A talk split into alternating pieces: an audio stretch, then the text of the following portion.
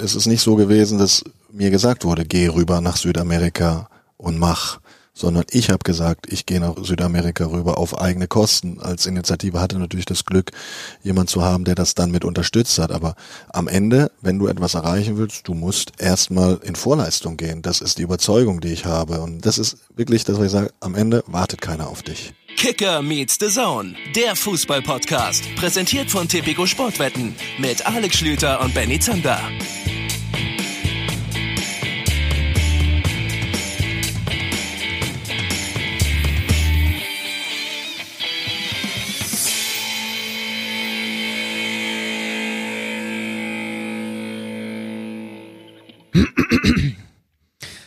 Was haben Orkantief Sabine und Alexander Schlüter gemeinsam?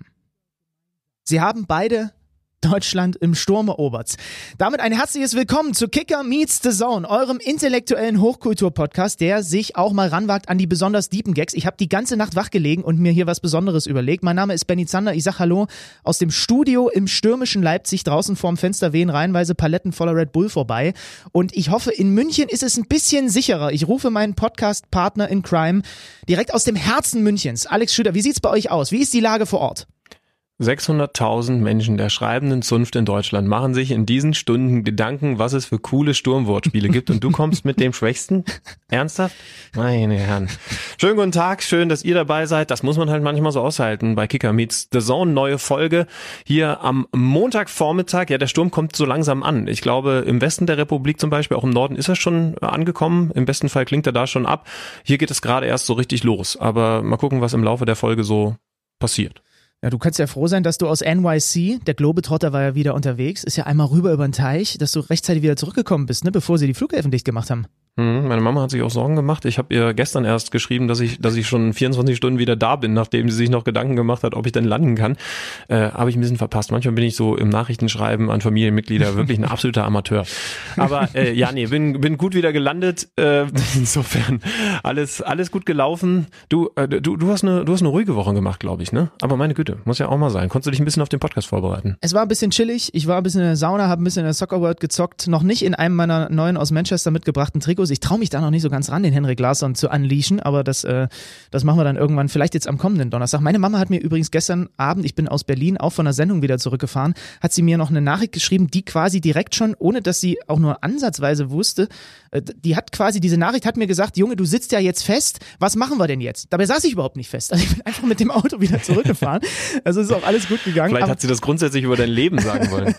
ja, möglich ist es.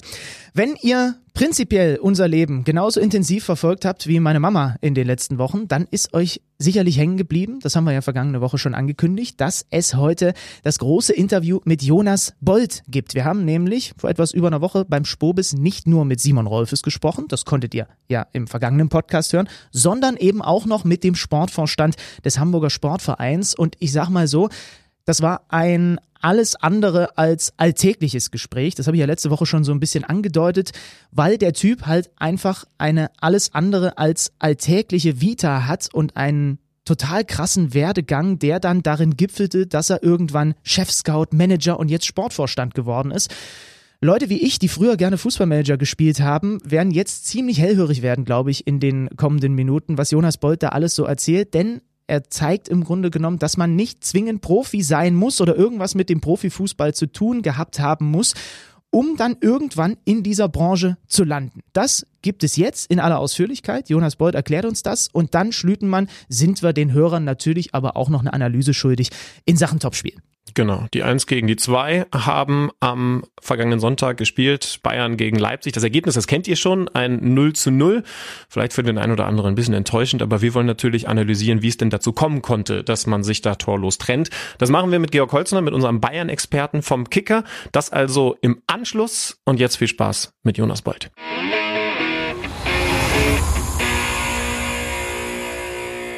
Jonas, wir freuen uns wirklich, dass wir mit dir ein bisschen quatschen können und haben uns ähm, intensiv vorbereitet und durch deinen Werdegang gepflügt.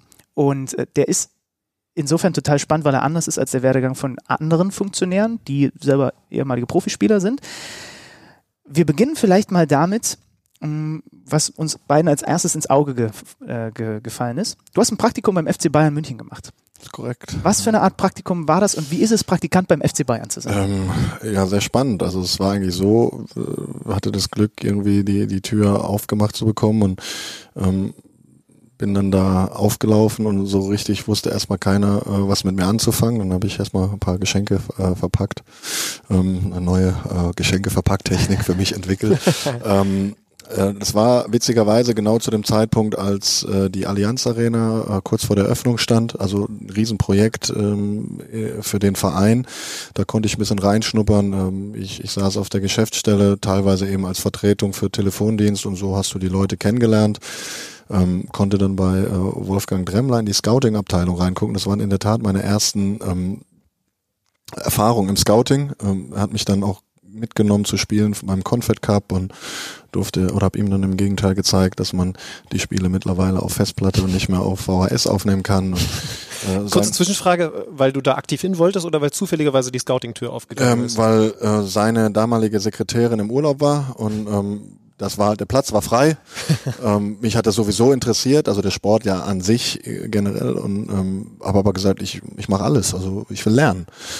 Ähm, und dann hat er mir die Tür geöffnet über seinen Sohn. Das heißt, nachmittags war ich dann äh, auf dem Platz mit, mit seinem Sohn, der damals, glaube ich, die U13 trainiert hat. Äh, habe mich dann nochmal aushilfsweise ins, ins Tor gestellt. Also Das gibt's ja gar nicht. Das ist ja Wahnsinn. Also Ja, und die, ich glaube, ähm, was, was halt gut ankam in der Zeit, dass, dass die gemerkt haben, erstmal Praktikanten sind ja oft äh, Last ähm, und, und wollen immer nur. Und ich habe gesagt, in so, in so einem Verein einfach mal reinzugucken, ähm, super spannend. Also ich mache alles. Das zwei Monate überhaupt die Chance zu bekommen, äh, finde ich sensationell.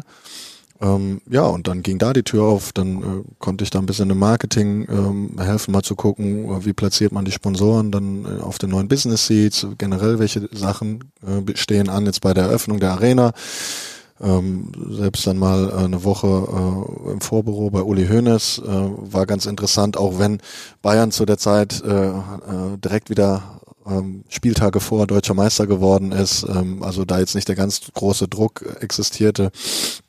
Also super viele spannende Erfahrungen und die Zeit ging äh, am Ende äh, relativ schnell rum und irgendwie am Ende wurde ich dann gefragt, wieso gehst du denn schon wieder? ich, ja, länger als zwei Monate äh, hieß es, geht gar nicht, du durfte ich gar nicht. Ähm, ja, aber super lehrreiche äh, Erfahrung und ein paar Kontakte halten in der Tat noch bis heute irgendwie. Äh, mhm. Äh, ja, war, war für mich dann eben durch die Tür, die Wolfgang Dremmler zum Scouting geöffnet hat. Äh, Im Anschluss war ich ja dann im nächsten Praktikum in Leverkusen, habe davon erzählt, Scouting und ähm, ah, was hast du denn da gemacht? Wie alt warst du da bei ähm, Bayern? Das war 2005, 23. Krass. Äh, das hatten wir jetzt gar nicht geplant, aber ich finde, es passt dann doch irgendwie total auch zu dieser Veranstaltung. Ähm, ich glaube, du hast vorhin schon ein bisschen in diesem Smalltalk-Bereich über, ja, wie wird man denn eigentlich Moderator, Kommentator? Das sind natürlich Fragen, mhm. die an uns kommen. Ich hatte auch vorhin schon so ein mhm. Gespräch, war ganz angenehm, aber diese Fragen kommen natürlich immer mal wieder. Ehrlich gesagt, überrascht es mich sogar, wie häufig die kommen. Ich würde das gerne machen und mhm. was sind so die ersten Schritte? Äh, äh, wie oft hast du solche Gespräche und wenn du das gerade mit diesem klassischen Praktikumsweg erzählst, was sind da dann deine Antworten? Wenn jemand deinem Job wird, nacheifert, oder, also ähm, würdest du auch mal sagen, Praktikum ist Pflicht? Ähm, ja, also für mich stand eben, das, also die Bezeichnung war Praktikum. Ich glaube, heute ist das ja auch gar nicht mehr so einfach mit äh, Mindestlohn und, und allem, was dahinter steht. Ich habe gesagt, ich will nichts dafür, ähm, ich will einfach lernen. Mhm. Und ähm, wenn ihr mich Geschenke einpacken lasst, äh, dann äh, mache ich das auch. Natürlich willst du das nicht zwei Monate am Stück machen, aber ich glaube, wenn du da hinkommst, die Leute warten nicht auf dich. Mhm. sondern du musst erstmal äh, äh, liefern. Und ähm, das ist etwas, was ich immer seltener feststelle, auch wenn ich mit jungen Menschen zusammenarbeite. Deswegen habe ich auch gerne irgendwo Praktikanten eine Chance gegeben, weil du über diesen Zeitraum siehst, wem geht es um die Sache und wer will vielleicht nur äh, in den Club rein und schnellstmöglichst mhm. die Position oder oder viel Geld verdienen oder oder einen Ferienjob oder es sind ja verschiedene Motivationen. Das ist bei uns übrigens die Motivation äh, von Leuten, wo man merkt, die wollen nur vor die Kamera. Mhm. Das ist jetzt das, wo du sagst, die wollen nur in den Club rein und dann gibt's Leute, die wollen nicht vorrangig vor die Kamera, sondern die haben eine Passion für das, was sie dann vor der Kamera machen würden. Und das ist manchmal mhm. der ganz krasse Unterschied, ne? Ja, ja, und die Zusammenhänge zu verstehen, das das fand ich halt spannend. Und je mehr Menschen du da kennenlernst, äh, auch wie so, ein, so ein Club dann teilweise tickt, äh, äh, dann kriegst du natürlich auch Zugänge. Aber ähm, ich habe zum Beispiel eigentlich so gut wie gar keinen Zugang zum Lizenzteam gehabt. Ähm, was natürlich für die meisten am spannendsten ist, aber das war jetzt auch nicht mein, mein Anspruch, sondern ich wollte das große Ganze dahinter verstehen. Und ähm, da hat Bayern natürlich unglaublich viel zu bieten. Äh, dann waren so die Talenttage, die anstanden, wo du merkst, ähm, das ist, natürlich guckst du auf junge Spieler, die du vielleicht dann archivierst und die Namen äh, äh notierst, aber trotzdem wird in drei Tagen wird halt einfach der Fanshop leer gekauft. ähm, wenn man das vernünftig aufziehst. Ne? Ja, und ja. Ähm, da, da sind Gedanken dahinter und ähm, das äh, stellst du dann halt in, in, in der Kürze der Zeit dann irgendwie schon recht schnell fest. Ist von den Bayern eigentlich irgendwann jetzt in den Jahren danach, als du dann diesen, diesen Weg gegangen bist, auf den wir natürlich gleich noch eingehen werden, äh, ist da mal jemand auf dich zugegangen und hat gesagt, Mensch, du warst doch damals Prakti, du bist, äh, hättest mal was gesagt, du bist uns ja voll durch die Lappen gegangen. Also äh, ich stelle mir nur gerade vor, dass die sagen, boah, der, das ist so äh, ja wirklich ein fleißiger, sehr talentierter Mann, jetzt hat er da Karriere gemacht und den hatten wir mal als Prakti und er hat Geschenke Ist ja nicht so, als könnten sie ihn nicht immer noch holen, wenn sie würden. Also, Ja, gab es mal Also- irgendwie also ein Feedback? Dass das einer sagt, durch die Lappen gegangen, das, äh, ich glaube, das ist ja nicht ganz richtig. Dann ähm, vielleicht war der Werdegang eben auch für mich so äh, hilfreich, weil du dann ähm, später dann in Leverkusen Türen geöffnet bekommen hast. Äh. Ähm, aber es war schon schon so, dass ich immer mal wieder welche getroffen habe, witzigerweise unabhängig von dem Spiel Bayern gegen Leverkusen, wo du da warst, dann Mhm. weiß ja jeder, dass, äh, dass es da die Berührungspunkte irgendwo gibt. Aber auf mal im anderen Stadion oder man lief sich auf einer Veranstaltung über den Weg und ähm, das waren, waren schon witzige Begegnungen und äh, äh, ja, irgendwie schön, dass die, dass die Menschen einen dann als Mensch irgendwie auch in Erinnerung gehabt haben. Und äh, wie gesagt, ein paar Kontakte, äh, Mhm. natürlich dann auch durch die Funktion und dass du da weiter im Fußball bist, haben dann bis heute auch gehalten. viele, viele haben so das Streben, egal in welcher Position, ob, ob Management oder Spieler, irgendwann bei den Bayern zu enden. Du hast da angefangen, ist schon kurios. ne? Wie ist denn eigentlich dein, erklär uns mal deinen Fußball-Background, bis du bei den Bayern das Praktikum gemacht hast. Ähm, ich habe ja in der Tat vorher schon Praktikum in Leverkusen gemacht, äh, vor meinem Studium. Ähm, da wurde mir halt immer gesagt, ja, cool, ähm, und du kannst immer helfen, aber die haben dann vielleicht schon gemerkt, äh, nur die Jungs von der Schule abholen, äh, will er dann irgendwann auch nicht mehr. Und ähm, ich habe damals in Heidelberg gelebt, so da ist doch so ein Club, äh, der ist gerade so auf dem aufstreibenden Ast, die sind jetzt aufgestiegen in die dritte Liga, da ist so ein äh, Investor dahinter, bewirb dich doch mal da. Und, also, ja, also schließe ich auch nicht aus. Ich habe mich auch in vielen anderen Stellen beworben, aber für mich war immer von den Besten lernen. Und ähm, ähm, das habe ich in Leverkusen halt schon festgestellt, da auch in der Nachwuchsabteilung. Ähm, da, da also war schon viel Gedankengut dahinter und ähm, da waren ja auch viele, viele gute Jungs, die dann auch ihren Weg gemacht haben, auch als Trainer oder Michael Reschke damals als eine ganz große Figur, äh, der dann ähm, auch seinen Weg äh, weiterentwickelt hat, von dem ich dann profitiert habe. Ähm, ja, so, man hat irgendwo den Wunschtraum gehabt, äh, mal im Fußball zu landen, wie gefühlt jeder meiner Kommilitonen. Ähm, aber dass das dann mal so kommt, insbesondere ohne diese Tür offen zu haben, als ehemaliger Fußballer einen großen Namen zu haben, das war, ähm, ähm, das war natürlich nie absehbar. Deswegen habe ich auch gesagt, ich studiere Betriebswirtschaftslehre, weil äh, ich mich halt so aufstellen möchte, wenn es halt mit dem Sport nicht klappt. Ähm, ich bin nicht der Sportwissenschaftler, sondern mehr der, der, der Manager-Typ, der Betriebswirt, äh, dann versuche ich halt in der Wirtschaft unterzukommen. Und ähm, das schließe ich bis heute auch nicht aus. So, so viel Spaß, wie mir der Fußball macht und es ist meine Leidenschaft und ähm, ja, also man lebt ja irgendwie dafür, aber ob ich das mein Leben lang mache und nicht vielleicht doch irgendwann auch mal andere Aufgaben, weiß ich nicht. Wer weiß, wie sich das alles entwickelt. Stichwort Fußballer Jonas Bold. Ja. Sag mal.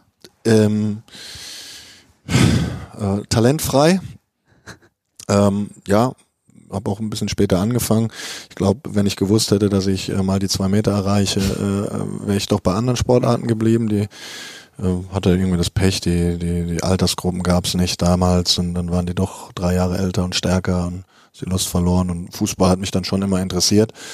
Ähm, habe viele Positionen ausprobiert, ähm, deswegen war ich äh, äh, immer multifunktional einsetzbar.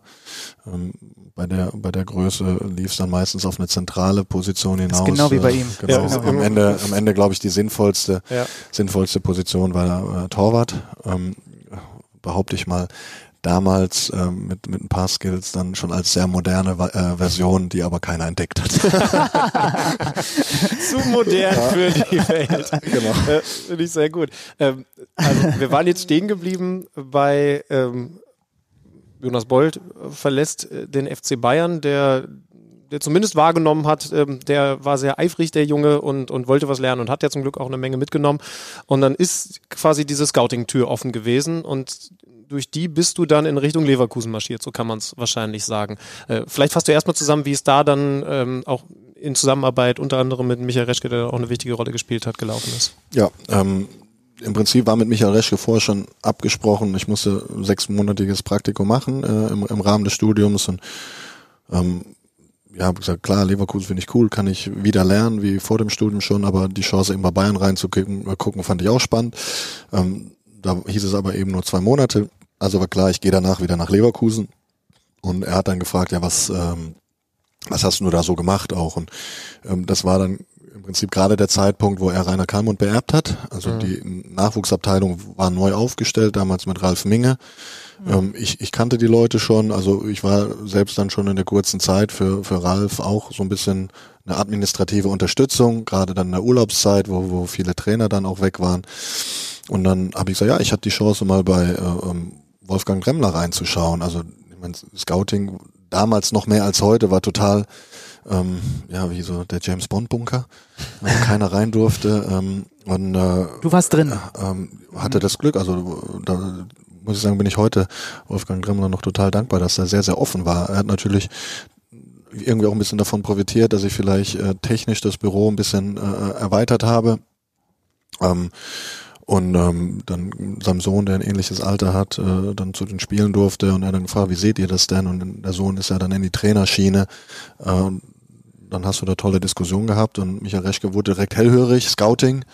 Ähm, was hast du da gemacht? Und so, ja, also ich habe äh, technisch da ein bisschen umgestellt und äh, Michael ist jetzt auch nicht unbedingt derjenige gewesen, der äh, sich als äh, Laptop-Trainer schimpft oder äh, die Laptop-Generation ist, deswegen war er auch dankbar und hat gesagt, ja komm, dann ähm, ich habe da so ein paar Ideen, äh, datenbankmäßig kann man was umbasteln und ähm, mach dir doch mal Gedanken. Und das war dann so ein bisschen mein Eintritt, als er dann Manager wurde, äh, dass er gesagt hat, die Scouting-Abteilung Leverkusen funktioniert, da waren Top-Leute, die, die äh, auch jahrelang da richtig klasse Arbeit geleistet haben. Und die haben dann auch irgendwie gemerkt, er ist einer, der, der unterstützt uns bei der Arbeit indem er ähm, Planung übernimmt, indem er äh, vom Papierzettel und Fax irgendwie auf auf E-Mail und und mehr Datenbank äh, umgesprungen ist und mich hat's interessiert, wenn dann die, die Scouts die Berichte reinführen, dass du den Spieler auch mal selber siehst und dann äh, habe ich immer gefragt, kann ich denn nicht da mitgehen? Und, und ja, das durfte ich dann und ähm, hast dann natürlich immer still zugehört und Fragen gestellt, äh, ohne ohne bestmöglich nicht zu stören. Und dann war das Praktikum auch zu Ende. Dann habe ich die Datenbank da noch ein bisschen äh, äh, ja, ergänzt äh, neben, mein, neben meinem Studium. Und das Studium war dann zu Ende. Und ähm, ja, wie geht's dann weiter?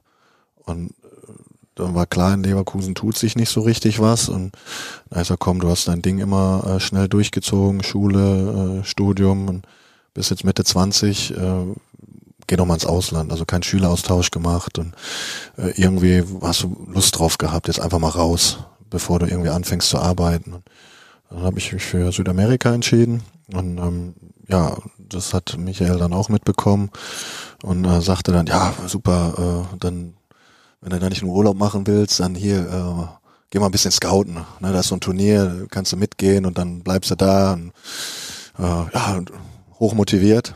Und äh, geplant waren so sechs, acht Wochen. Nach drei Wochen rief er mich dann eben an und sagt, ja, wir haben die ersten Berichte gelesen, super, und wie ist denn dein Plan? Und ich, ja, mir macht es Spaß. Ja, was hältst du davon? Bleib doch länger. Und das war für mich natürlich eine, eine unglaubliche Bestätigung der Arbeit und Wertschätzung. Und ähm, ähm, das war es auch, aber im Nachhinein habe ich auch schon erfahren, er hat gemerkt, so der Reminder, äh, der ist in drei Wochen wieder da, was mache ich dann mit dem? Komm, bleib doch drüben. Ja, und, genau, und, und so ist dann halt ein halbes Jahr draus geworden, ähm, ein super Netzwerk da aufgebaut, habe äh, äh, die Sprache gelernt und äh, natürlich. In welchen Ländern warst du da? Ähm, hauptsächlich habe ich in Argentinien gelebt und bin von dort dann ähm, überall hingeflogen, weil in Buenos Aires konntest du natürlich als junger Mensch gut leben und sehr viel Fußball gucken.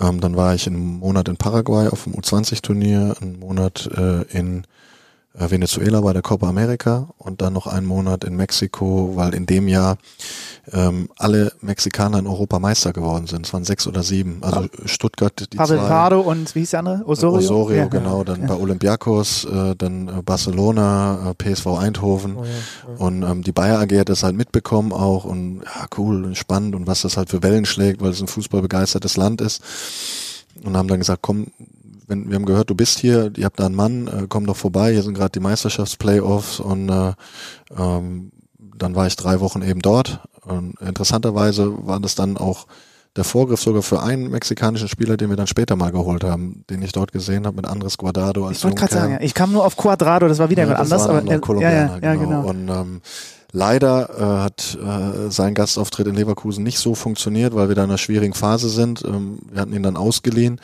Ähm, und als er dann weg war, äh, hat er äh, einen Monat später eine Bombenweltmeisterschaft gespielt, noch in, in Brasilien. Also wirklich das Pech gehabt, dass es zu Mhm. dem Zeitpunkt einfach nicht so funktioniert hat. Äh, toller Mensch, auch ein toller, toller Spieler.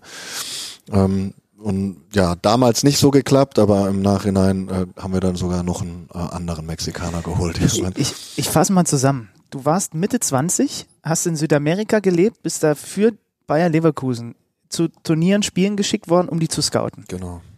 Das ist ja der feuchte Traum, wenn mir, also das wäre mein feuchter Traum gewesen. Ich kann mir tatsächlich sehr gut vorstellen, dass gerade viele ähm, zu Hause sitzen, die diesen Podcast hören, die eben zufälligerweise nicht Fußball-Weltmeister oder Fußball-Europameister geworden sind, die sagen, aber so Manager werden, das wäre doch trotzdem großartig. Ich würde bei einer Sache gerne nachhaken, weil du natürlich jetzt auch betont hast, dass da in vielen Momenten Glück mit dabei war und jetzt schickt er dich dann noch ein bisschen länger hin und die Tür, die da zufälligerweise zum Scouting aufgegangen ist. Ich stelle mir jetzt vor, dass du da trotzdem krank viel gearbeitet hast. Also, also du warst schon enorm fleißig, oder? Ja, also ich glaube, dass das, wenn, wenn mich einer fragt, äh, wie hast du das erreicht, dass das Wort Fleiß ähm, immer als erstes gefallen ist. Ähm, ja, ich bin im Prinzip ohne Kenntnisse darüber. Ähm, habe jeden Tag vier Stunden Sprachunterricht genommen, vier Wochen lang erstmal, um die Basis zu haben und ähm, dann in erster Linie äh, Fußball geguckt. Und natürlich waren in der Sprachschule auch viele, die gesagt haben, so, hey cool, jetzt lass uns dahin fahren, das ist eine coole Party, irgendwie nach Uruguay rüber.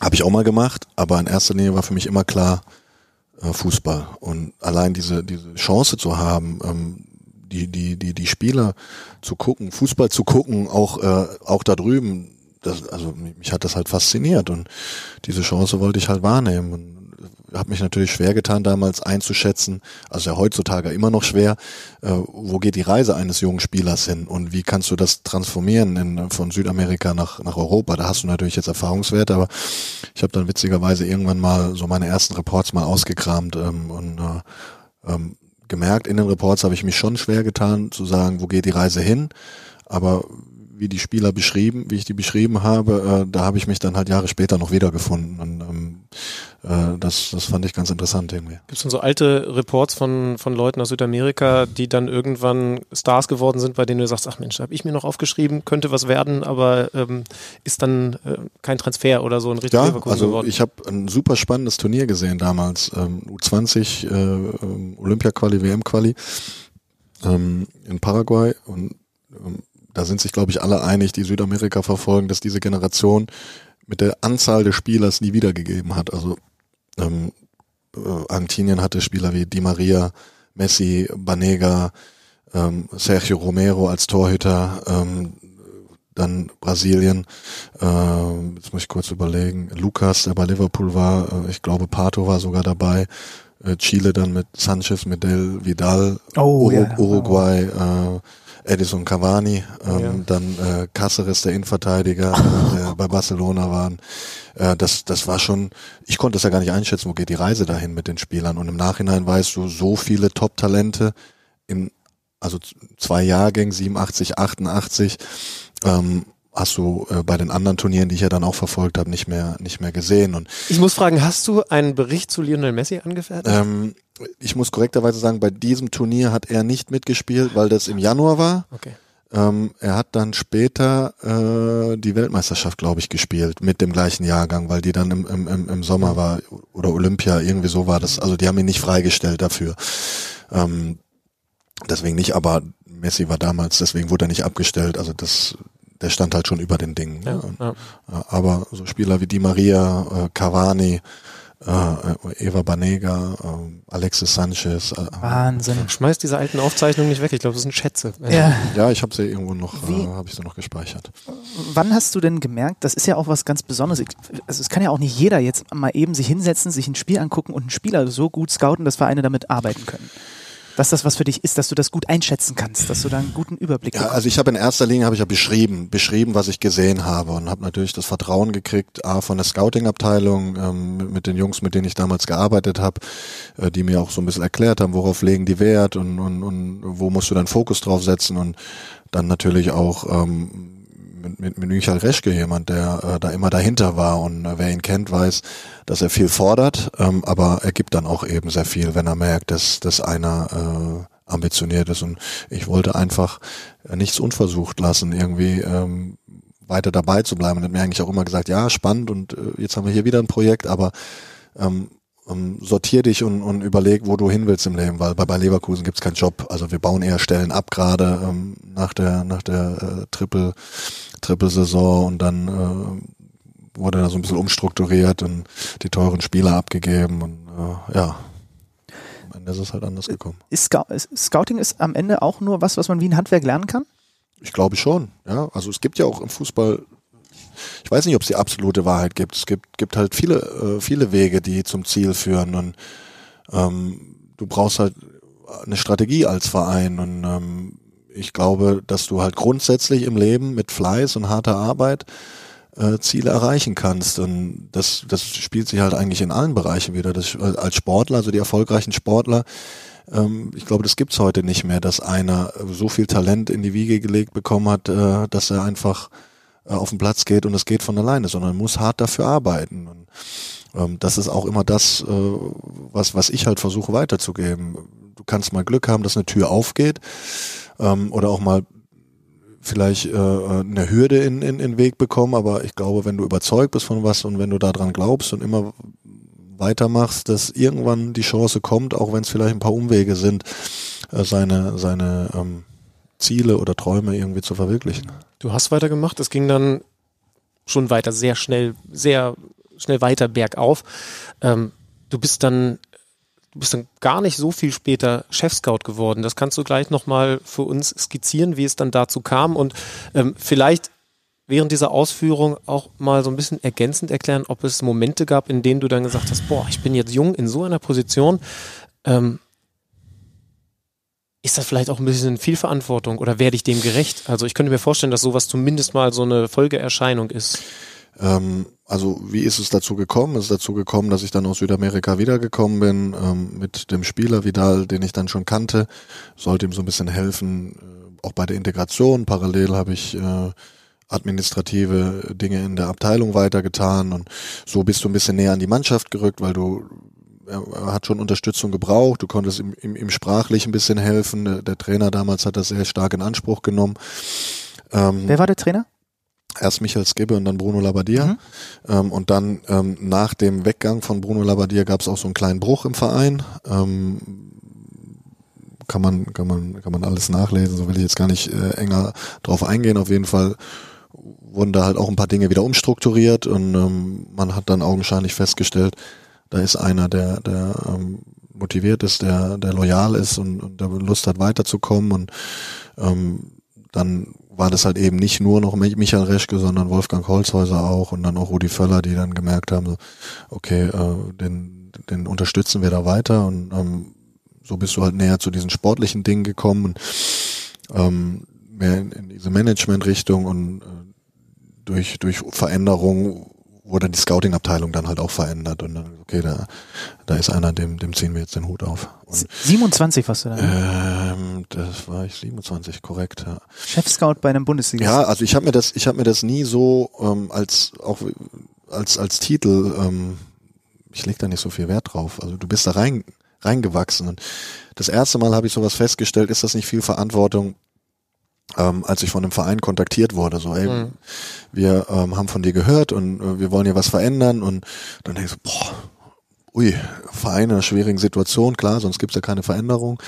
Ähm, deutlich mehr Öffentlichkeit als, als Bayer Leverkusen. Das, boah, irgendwie hat dein Bauchgefühl gesagt, so weit bist du noch nicht. Okay. Ja, Ähm, also das, das also Gefühl hattest das, du schon. Das Gefühl hatte ich schon. Trotzdem hast du dich dafür interessiert und hast dann auch wieder angefangen, ähm, vielleicht Leute in diesen Positionen mehr zu beobachten, wie die mit der Geschichte umgehen. Weil bis zu dem Zeitpunkt hast du heute Spieler bewertet. Was ist wichtig, die Entscheidung zu treffen, einen Spieler zu holen, äh, das Puzzleteil äh, äh, zu, zu finden, was gesucht wird. Und dann äh, merkst du, okay, ähm, wie oft hat man das gehabt, dass, äh, oh, Michael, das, das ist doch der Spieler, den wir brauchen. Und ähm, sagt, ja, aber wir brauchen doch was anderes, weil er das wieder aus einem anderen Blickwinkel sieht, aus einer viel größeren Komplexität und sich in diese Gedanken wieder rein zu versetzen, ähm, das war dann so der nächste Schritt. Und so bist du dann ähm, ja peu à peu dahin gekommen und ähm, was ich wirklich sagen muss, äh, mit den ähm, ja, Vorgesetzten, die ich damals in Leverkusen hatte, im Nachhinein stellst du es halt noch mehr fest, wie viel die dich haben machen lassen, wie viel die dir vertraut haben. Natürlich hast du auch ein paar Dinge gut gemacht, das ist ja klar, aber, aber trotzdem muss das ja einer zulassen. Ne? Gerade in so einem Geschäft, wo, Ja. wo es um sehr, sehr viel geht. Und das war mir damals eigentlich gar nicht so bewusst und vielleicht war das auch äh, äh, von Vorteil, dass du diesen Druck Du hast dir zwar selber Druck gemacht, also mache ich bis heute noch am meisten Druck mache ich mir selber, erfolgreich sein zu wollen und, und für was stehen zu wollen, aber ähm, hatte nie so diesen extremen Druck, dass einer, das musst du jetzt richtig machen, sonst beim nächsten Fehler bist du raus oder so. Also dieses Vertrauen habe ich schon sehr stark äh, äh, gespürt bekommen von allen Protagonisten da und ähm, ja, das war für mich natürlich dann persönlich äh, ja eine tolle Geschichte, dann in, in, in so einem Umfeld äh, ja auch weiter weiter wachsen und reifen zu können. Ne? Ich finde diesen Punkt ganz spannend, da will ich einmal nachhaken. Also du hast dann später gemerkt, was das eigentlich für eine besondere Situation ist und auch für eine besondere Art deiner, ich sag mal, Vorgesetzten, dass sie dich haben machen lassen.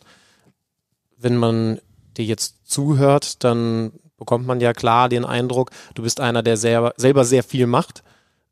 Musst du dich in deiner jetzigen Position, auf die wir natürlich gleich noch ein bisschen näher eingehen, dann auch immer mal wieder dazu zwingen, quasi daran erinnern, was es, äh, wie wichtig es ist, auch Leute einfach mal machen zu lassen und dass man eben nicht alles selber machen kann? Ja, ähm, definitiv. Das war so ein bisschen der Punkt dann, als ähm, Michael Reschke weggegangen ist von Leverkusen, ich dann seinen Posten übernommen habe.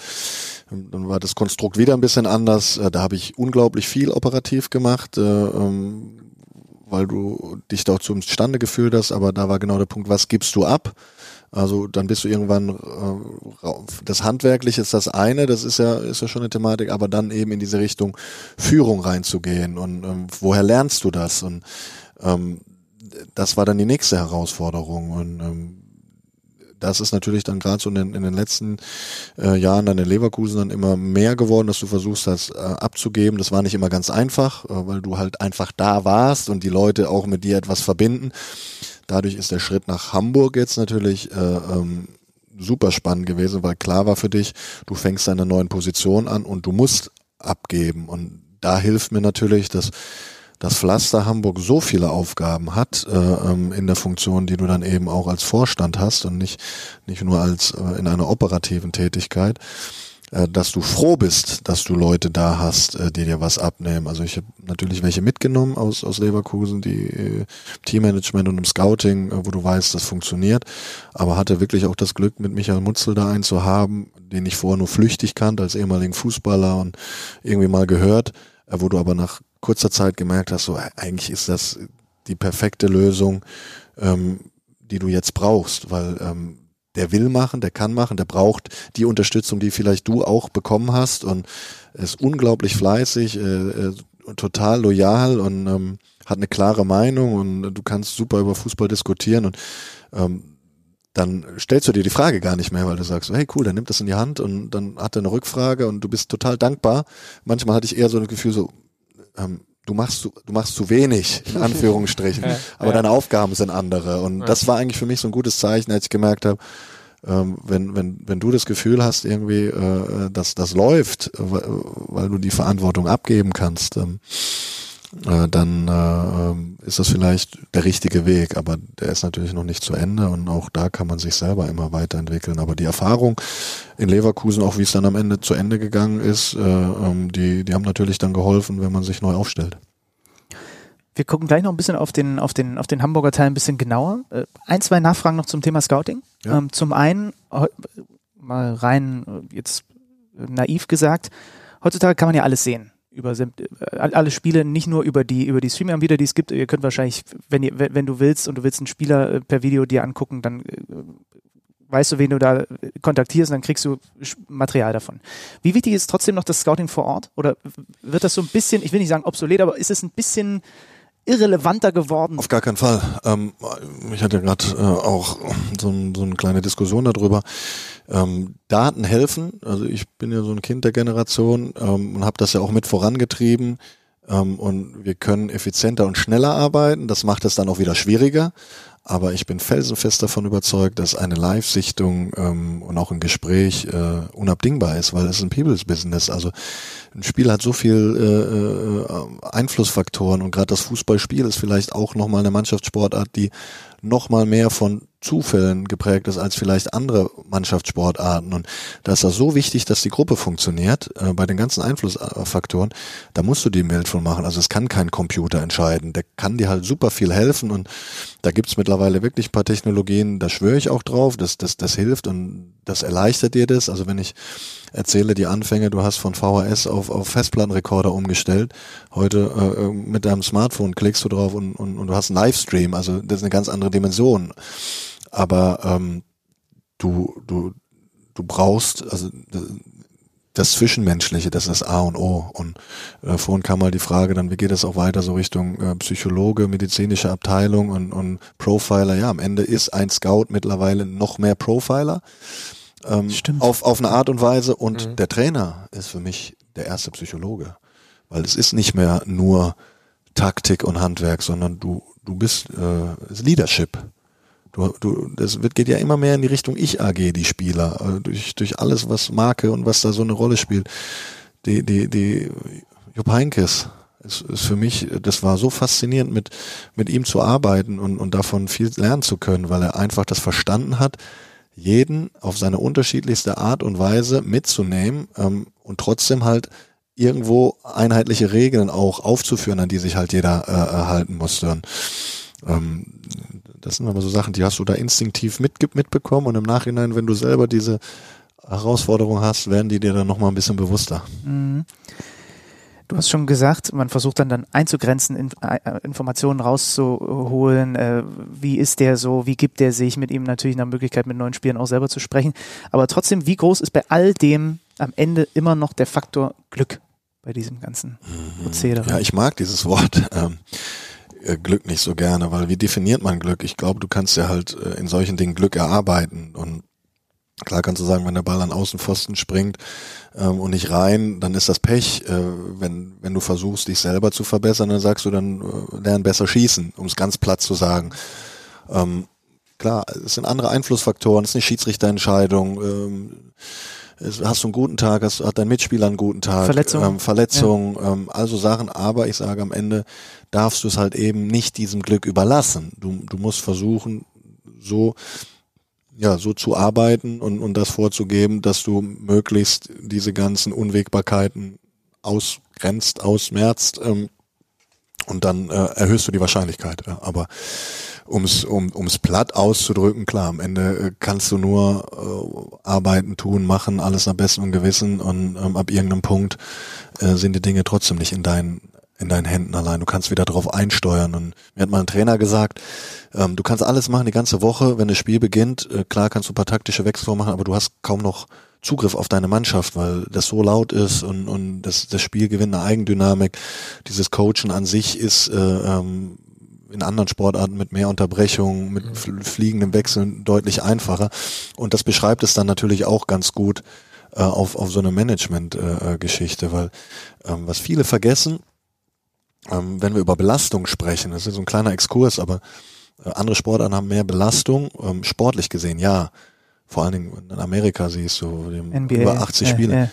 Die mentale Belastung, das ist das Entscheidende. In der NBA natürlich wollen die auch gewinnen, aber da geht's am Ende in den Playoffs geht's drum. Die ersten 80 Spiele, wenn du dreimal auf einer Auswärtsreise verlierst, ärgern die sich äh, und da gibt's auch mal Druck vom Owner, aber hier ist halt drei Tage schwarz oder weiß. Mhm und Abstieg, nicht Abstieg. Da geht es um Existenzen, um, um ganz andere Dinge. Es ist eine ganz andere Kultur und das wird mir noch viel zu, viel zu sehr kannt. Und dieser Einflussfaktor, der, der ist noch viel zu dominant, weil wenn du weißt, du kannst am Ende gar nicht absteigen, mhm. triffst du vielleicht irgendwann äh, Mitte der Saison ganz andere Entscheidungen, weil, weil strategische Entscheidungen sind. Wenn es aber dann da geht, kurzfristig äh, das Ruder rumzureißen, ist das wieder was ganz anderes, weil wenn du absteigst, ähm, äh, äh hast du viel größere Probleme. Oder wenn du die Champions League erreichst und nicht die Champions League erreichst. Und das ist, das macht es spannend. Also ich sage nicht, dass man das ändern soll, aber das ich glaube, das muss einem noch bewusster werden. Ja, ja ich wollte gerade sagen, wie stehst du so einer Sache, wie wir es in den USA erleben, in allen Ligen, im Grunde in allen großen Ligen gegenüber, ähm, kannst nicht absteigen, äh, das Wort Tanking taucht dann da auf, das heißt also, äh, Teams wissen vor der Saison, äh, wir werden eh nicht in die Playoffs kommen, weil der Kader dafür nicht gut genug ist. Man könnte jetzt sagen, für einen Manager, ja, ganz interessant, weil du kannst ein Team komplett neu aufbauen. Ähm, das kann man sich in der Fußball-Bundesliga so in dem in der Form natürlich nie erlauben. Also ums, wenn man es einfach haben will, sollte man da hingehen. Ähm, aber ich verfolge das sehr viel und die Spiele dort sind halt zum Großteil eben Event, bis es in die Playoffs geht. Und ich glaube, das sollten wir eben nicht machen, um es beizubehalten. So, so nervenaufreibend äh, äh, es eben auch ähm, sein kann für einen selber, aber ich kann ja aussuchen, will ich diesen Job machen oder nicht. So, und ich will ihn machen, vielleicht auch, weil es eben deswegen, genau deswegen so spannend ist. Und am Ende sind es ja dann irgendwo auch Luxusprobleme. Also ich will, ich versuche es halt einfach nur zu erklären, ähm, wo da die Unterschiede sein können. Und deswegen diese, diese, dieser Umgang mit der Situation, ähm, der spielt mir noch viel zu wenig eine Rolle in der ganzen äh, äh, Darstellung und, und in dem Umgang damit. Und, und, und das ist etwas, glaube ich, wo der Fußball noch extrem viel äh, Bedarf hat. In welche Richtung könnte man das verbessern? Offenere Kommunikation, was dann auch so diesen psychischen Druck angeht? Ähm, ja, aber natürlich auch vielleicht muss man Vereinsstrukturen auch nochmal klar überlegen. Ne? Wenn, wenn natürlich jeder versucht, dann so ein bisschen sein, seine Position äh, zu stärken, äh, dann äh, entlässt du wieder eher den, um dem zum Schuldigen vorzuschieben und die Vereine, die die äh, zusammenhalten, die eine klare Struktur haben, die äh, in, in, in eine Richtung arbeiten, das sind am Ende die, die erfolgreich sind, die dann eben auch aufgrund des oder trotz des öffentlichen Drucks äh, überzeugt sind von etwas und, und ähm, den, den Weg gehen, auch wenn, wenn das situativ den Menschen vielleicht nicht so gefällt, aber weil sie es machen nach bestem Wissen und Gewissen. Und da steht halt immer mehr dahinter. Und je mehr Einflussfaktoren da drauf wirken, ähm, die irgendwie auch ihre Berechtigung an einem Verein haben, also das auch wieder nicht negativ verstehen, sondern es ist einfach nur eine Feststellung, ähm, hilft halt dafür, dass du vielleicht dann doch in der Drucksituation anders entscheidest. Und das betrifft Trainer, Management, aber eben am Ende ja auch Spieler. Ja, ja. Ne? Und da geht's halt um sehr viel. Bitte sag mir, dass du früher gerne Fußballmanager gespielt hast. Auf jeden Fall.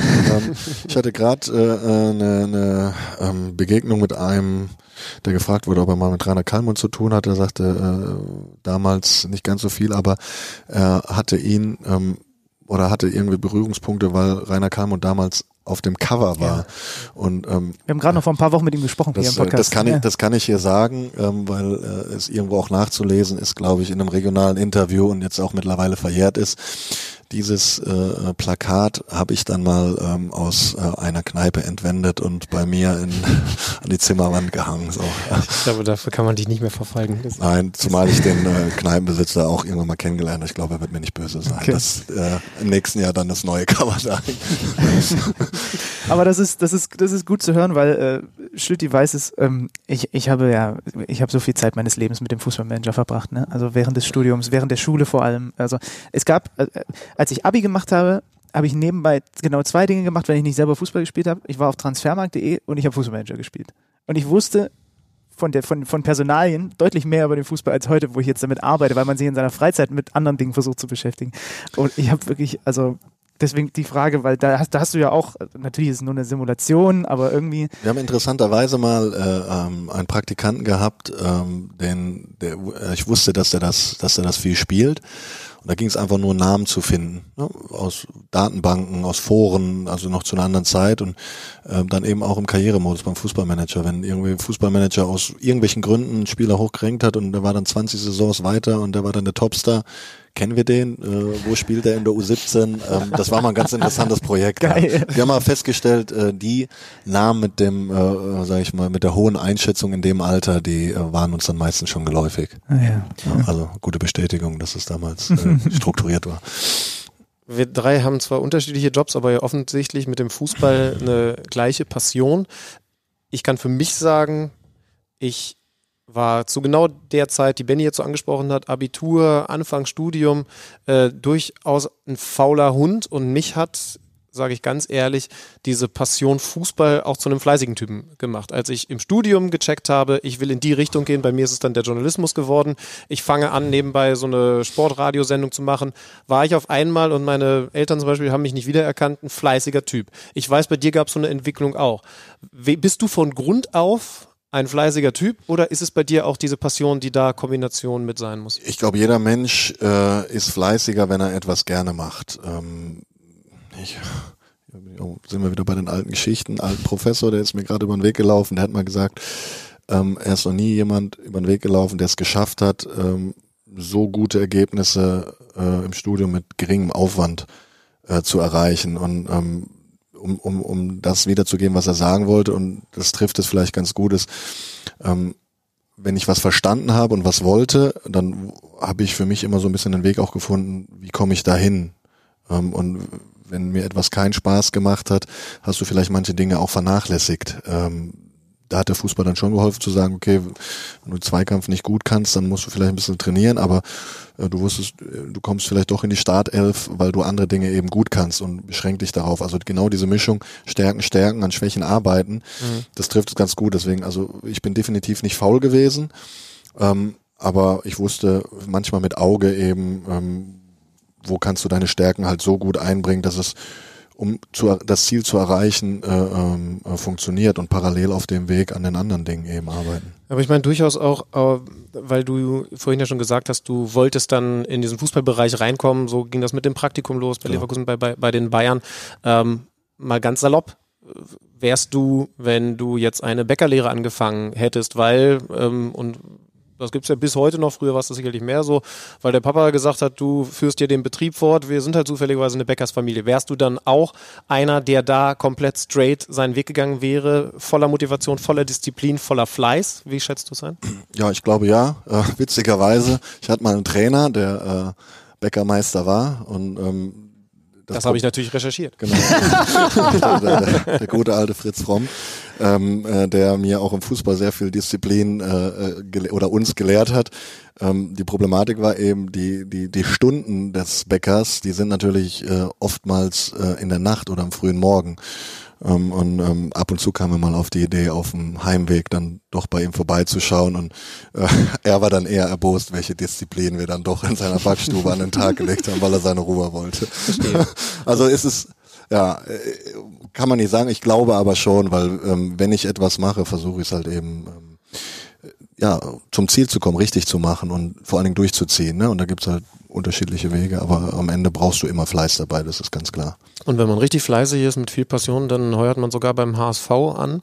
Ähm, erklär mal, wie es gekommen ist, aus der, zumindest klingt es jetzt so, gefühlten, aus der Wohlfühl-Oase Leverkusen heraus zu diesem Verein, über den ich jetzt einen lustigen Spruch gemacht habe, aber der diesen, diesen Ruf, ne, Chaos Club, ja auch nicht komplett umsonst irgendwann erlangt hat.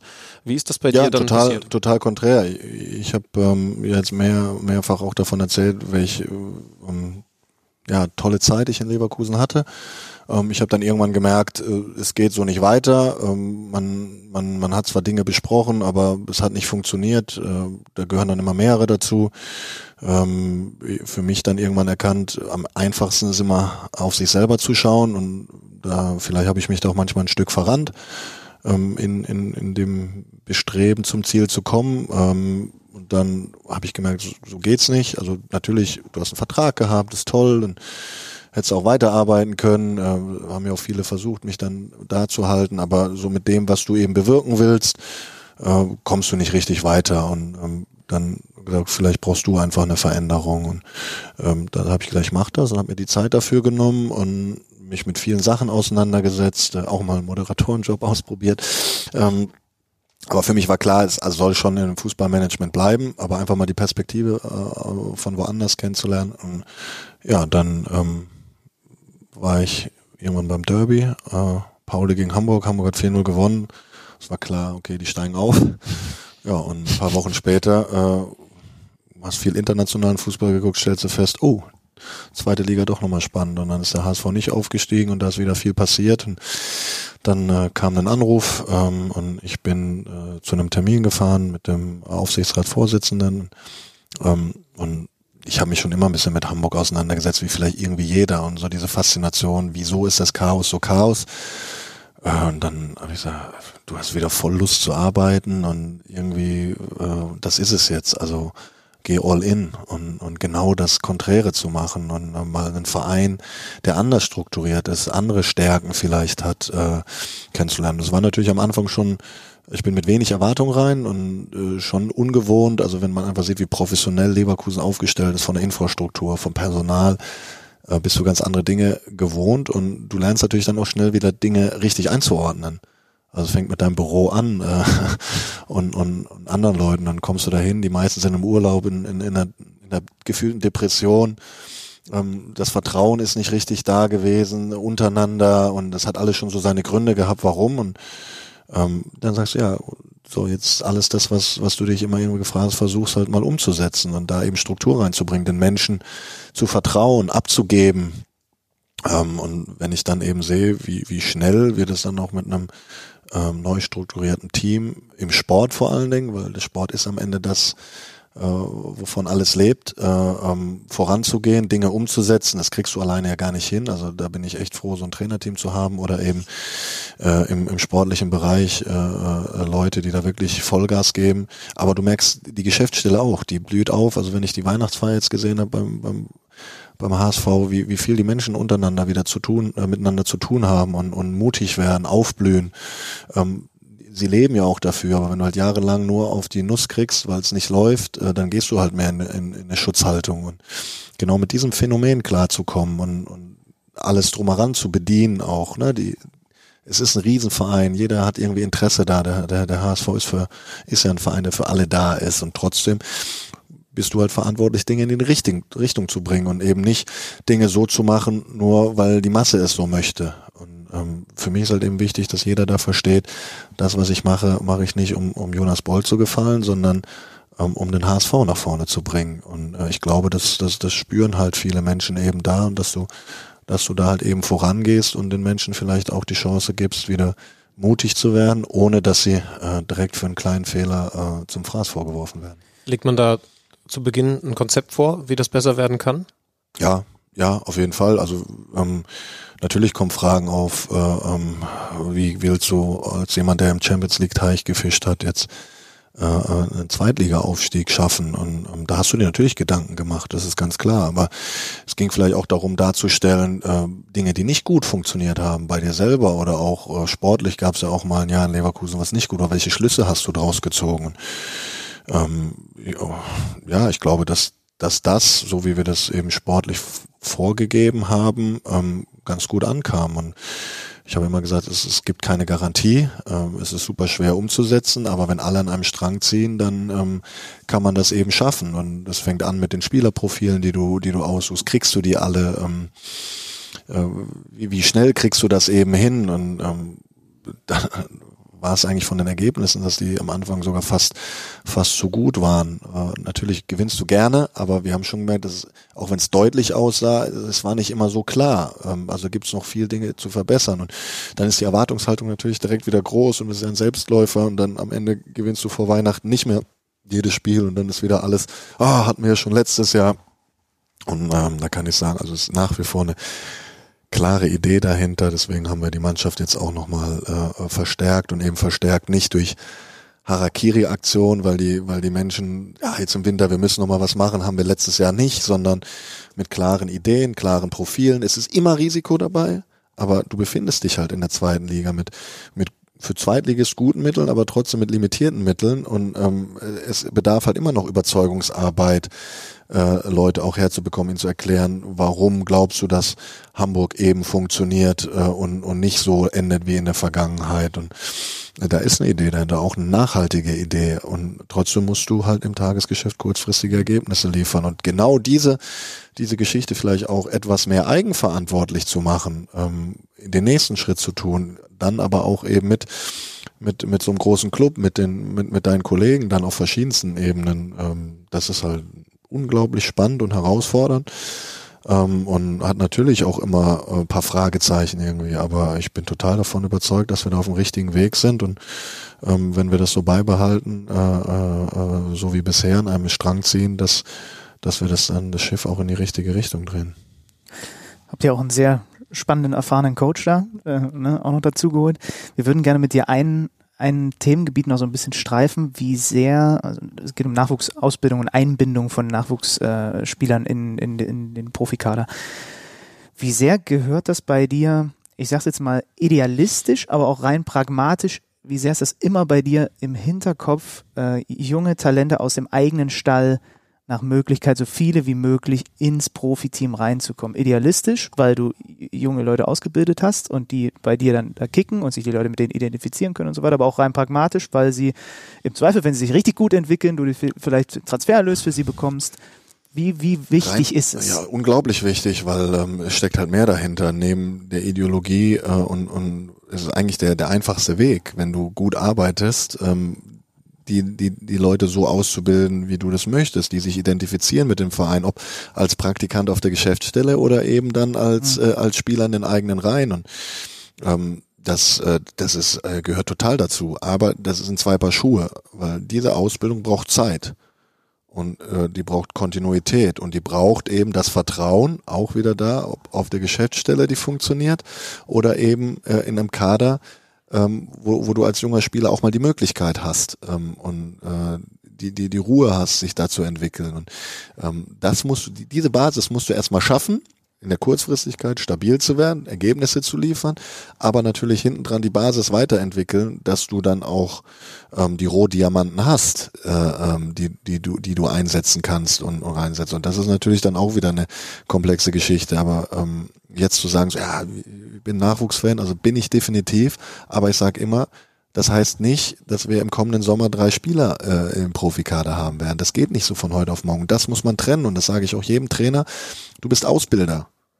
Natürlich will ich, will ich, dass jede U17 jedes Spiel gewinnen, jede U19, aber du musst den Spieler technisch, aber auch von der Persönlichkeit so ausbilden, dass die Wahrscheinlichkeit größer wird. Und wenn er dann auch mal äh, über eine Hürde gehen muss. Und wir, wir neigen halt dazu, den gehypten Spielern auch zu viel abzunehmen. Unterstützung ist gut, aber eher mehr Hilfe zur äh, Selbsthilfe.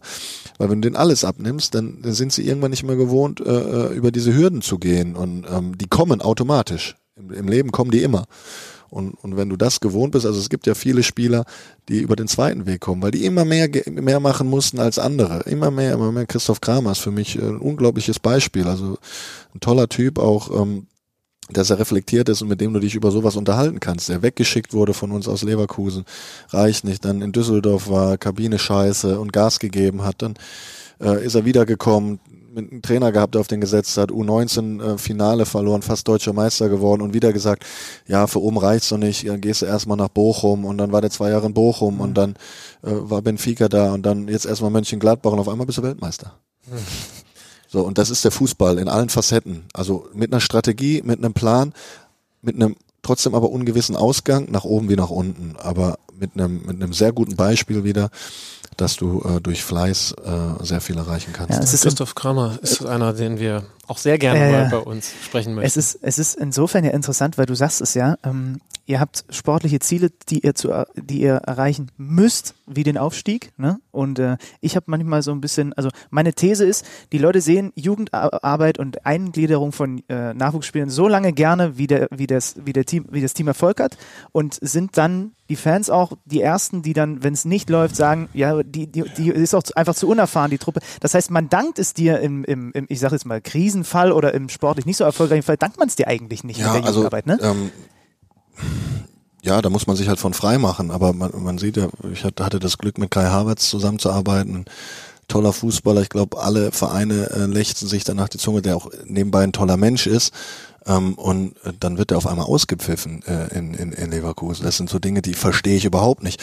Und das muss man dann auch wieder trennen. Ähm, das haben selbst viele Leverkusener nicht verstanden. Natürlich hat er vielleicht mal nicht gut gespielt, aber ähm, du, du bildest einen Spieler aus, der identifiziert sich und die Leute sind vielleicht unzufrieden, dass die Leistung nicht stimmt, aber da ist einer, der mit Herzblut dahinter ist und, und, und so ein auszupfeifen, das gibt's dann auch wieder nur in Deutschland. Also das hast du in anderen Ländern, äh, hast du das nicht, sondern das ist ein Teil deiner, deiner Identität und unterstützt du eher in schweren Zeiten. Und ähm, das sind natürlich immer nur so ein paar gewesen, äh, das, das ist klar, aber dass es sowas gibt, das bezeichnet natürlich genau das Thema klar. Am Ende ist es Tagesgeschäft und die Leute wollen Ergebnisse haben und ähm, ähm, da muss man natürlich gucken, dass man in so einer Position dann eben sagt, ja, wir wollen die Ergebnisse und tun dafür alles, aber du kannst halt eben nicht heute sagen Daumen hoch und morgen Daumen runter, weil am Ende musst du die die die Entscheidung, die du die du triffst, ja auch äh, tragen und ähm, die müssen dann halt auch funktionieren. Und ähm, ich bin ja selber auch mal in der Fankurve gewesen und dann schimpfst du mal und ähm, ja gut, am nächsten Woche unterstützt du den ja wieder auch. Das ist ja dann trotzdem so, ne, weil du irgendwie dahinter hängst. Aber wenn du dann eine Entscheidung treffen müsstest, gefrustet nach dem Spiel, ähm, wird sie vielleicht nachhaltig dann problematischer werden. Die DFL hat gerade den Sportreport oder vor kurzem Sportreport 220 vorgestellt. Da geht's auch unter anderem, du hast es natürlich gelesen, mit diesen eingesetzten U21-Profis, wie die Quote runtergegangen ist. 2017, 2018 17 Prozent eingesetzte U21-Profis. Diese Saison bislang 9 Prozent. Bei den eingesetzten einheimischen U21-Spielern ist sie von knapp 8 Prozent auf 3 Prozent zurückgegangen. Ähm, das sind jetzt Zahlen, schön und gut, aber es sind ja, also ist das, ist das eine generelle Tendenz, die gefähr gefährlich ist? Ist das wirklich die Tendenz? Ich war total überrascht von diesen Zahlen. Muss man, ich habe das jetzt so nicht auf dem Schirm, ganz interessant. Äh, als ich in Hamburg angefangen habe, ähm, gab es so eine Tabelle, die die DFL ja dann veröffentlicht, ähm, weil es gibt ja auch ein paar Gelder, eben wie viel U21-Spieler oder eigene Jugendspieler setzt ja. du ein per Minuten. Äh, und da war Leverkusen ganz weit oben und der HSV war ganz weit unten. Ähm, und ähm, das, also man muss das immer auf die Situation runterbrechen. Du hast halt in, in, in Leverkusen haben wir immer drauf gesetzt. Wir hatten Kontinuität, das war ein Teil der, der, der Strategie, der, der Ideologie. Du hast natürlich dann aber auch ein paar Spieler gehabt, die, das Potenzial dazu hatten. ob das eben ein Kai Havertz ist, äh, ob das Christoph Kramer ja irgendwo auch ist, ob das Benny Henrichs war. Ähm, Julian Brandt teilweise zählte sogar auch dazu, den du, den du sehr früh geholt hast. Ähm, aber weil du halt dort eben in einem stabilen Umfeld äh, eine klare Idee, einen Plan gehabt hast, wann du diese Spieler mit dem entsprechenden Trainer eben einsetzt. Aber wenn du natürlich unglaubliche Fluktuation hast, sportliche äh, ähm, äh, ja, Negativergebnisse, dann äh, ist ja klar, dass du den Fokus teilweise auf was anderes eben äh, legst und dass du dann als junger Spieler nicht derjenige bist, der, der zwingend dir die Kohlen aus dem Feuer holst. Der, das ist ja klar. Und deswegen haben wir auch gesagt, wir wollen jetzt nicht sagen, ja, wir setzen drei Spieler ein, die aus dem Nachwuchsbereich, um sie einzusetzen. Wir führen sie heran. Und Joscha Wagnermann ist ein Beispiel. Ähm, der hat letztes Jahr schon ein paar Spiele gemacht, jetzt am Anfang nicht. Dann äh, kriegt er durch eine Verletzung die Chance, fängt an in einem Derby, äh, wie die ganze Mannschaft überhaupt nicht gut, fängt sich so ein bisschen und, und viele haben gesagt, ja, hat nicht funktioniert. Ja, weil, ja, geht nicht. HSV hat ein Problem auf der Position. Der Trainer setzt im nächsten Spiel trotzdem ein und sagt, ich stütze den. Und was passiert? Er, er, er spürt das Vertrauen, er schießt sogar ein Tor äh, und, und, und spielt bis zu seiner Verletzung eine, eine, eine super Geschichte. Und das spielt jetzt auch wieder eine Rolle, dass wir sagen, wir haben zwei Verletzte auf der Position, aber wir wollen auch auf die, auf die setzen und wollen den jetzt nicht wieder, obwohl wir kurzfristig Bedarf haben, ähm, äh, äh, einen, einen Spieler mit zweieinhalb Jahren vor die Nase setzen, sondern wir wollen sie begleiten, dass sie wieder fit werden. Wir wollen sie mit integrieren. Ähm, aber das ist halt alles unglaublich komplex. Ja. Das haben wir auf dem Schirm. Aber man muss eben aufpassen, dass man durch solche Zahlen dann nicht im Populismus äh, äh, mhm. versinkt, sondern ähm, da vielleicht auch Vertrauen in die Leute hat, dass, dass sie schon wissen, was sie tun. Aber das klingt ja, das ist jetzt ein schönes Beispiel in vielen Richtungen auch sehr spannend, was dir da beim HSV passiert, was du da beim HSV erlebst. Letztes Mal, letzte Frage, wie viel Druck spürst du gleichzeitig? Denn da kommen ja nicht umher. Also jetzt noch eine Saison in der zweiten Liga würde, würde den Kessel schon zum Überlaufen bringen in Hamburg. Ja, also du spürst das jedes Spiel, diesen Druck von Anfang an. Fängt er äh, im Sommer an ah, mit der Mannschaft und kriegst du nicht hin und zu viel Veränderung und dann das erste Spiel gewinnst du nicht. Äh, wir sind davon überzeugt, dass es, dass es funktioniert. Ähm, und mit dem Gedanke beschäftigen wir uns. Und äh, der Verein ist so aufgestellt, dass er auch in der zweiten Liga funktionieren würde, wirtschaftlich und auch von der Kaderstruktur und den Verträgen. Ähm, aber unser Ziel ist es trotzdem aufzusteigen und da setzen wir alle Kraft rein und alle Überzeugung. Am Ende ähm, haben wir es ja auch in der Hand momentan, aber es gibt halt keine Garantien im Fußball und das ist ja eben der Spannende und, und das ist natürlich ist das Druck, aber diesen Druck in erster Linie Druck ist immer, welchen Druck lässt du zu von außen? Ähm, das kann man ein bisschen steuern. Ähm, die Frage ist, wie viel Druck machst du dir selber? Und ähm, das ist, glaube ich, einerseits äh, der größte Druck, andererseits auch der größte Antrieb. Interessant. Ganz ähnliches hat vor wenigen Tagen Ilka Gündogan auch, auch ja. gesagt. Der, der sagt, dieser Druck als Antrieb ist, ist für ihn als Fußballprofi und offensichtlich für dich auch dem eben im, im Management- und Vorstandbereich sehr Für uns sehr beide wäre es nichts. Wir sind keine Druckmenschen. Wir, nee, wir zerbrechen unter dem Druck. Ja. Hat zur Folge, dass wir uns dann jetzt, glaube ich, so langsam in Richtung Theke orientieren sollten. Ja, ja. Um so ich, hab, ich weiß nicht, wie es euch geht, liebe Hörer. Ich habe riesen Bock auf ein Praktikum bei Jonas Bolt beim HSV bekommen. Aber das, jetzt flattern natürlich die Anfragen ja, rein. Ne? In der Tat, die also sind auch regelmäßig da. Ähm, äh, muss manchmal den einen oder anderen vertrösten. Ähm, ich nehme mir dann hin und wieder mal Zeit, um zumindest mal ein Gespräch zu führen, ähm, aber äh, habe ja auch den einen oder anderen Praktikant schon gehabt, äh, ähm, der an der Seite dann auch von Jonas Boll zumindest äh, äh, im Fußball weitergekommen ist und vielleicht jetzt irgendwo auch als Konkurrent mit unterwegs ist. Und ihr habt gehört, wenn ihr eh mal mit dem Gedanken geliebäugelt habt, nach Südamerika zu gehen für so ein Auslandssemester oder so, vielleicht kann man das gleich noch mit so einem Scouting-Job äh, ja, verbinden. Ich glaube in erster Linie, und das, das ist vielleicht die Botschaft, wenn wir eben über Botschaften nach außen sprechen, ähm, ist es nicht so gewesen, dass mir gesagt wurde, geh rüber nach Südamerika und mach, sondern ich habe gesagt, ich gehe nach Südamerika rüber auf eigene Kosten. Als Initiative hatte natürlich das Glück, jemand zu haben, der das dann mit unterstützt hat. Aber am Ende, wenn du etwas erreichen willst, du musst erstmal in Vorleistung gehen. Das ist die Überzeugung, die ich habe. Und das ist ja in Hamburg auch so, dass vielleicht jetzt ein bisschen Vertrauen äh, äh in, in manche Dinge fehlt und ähm, äh, irgendwo eine Nervosität manchmal aufkommt ist ja klar, weil die, die Jahre haben das halt eben so ergeben.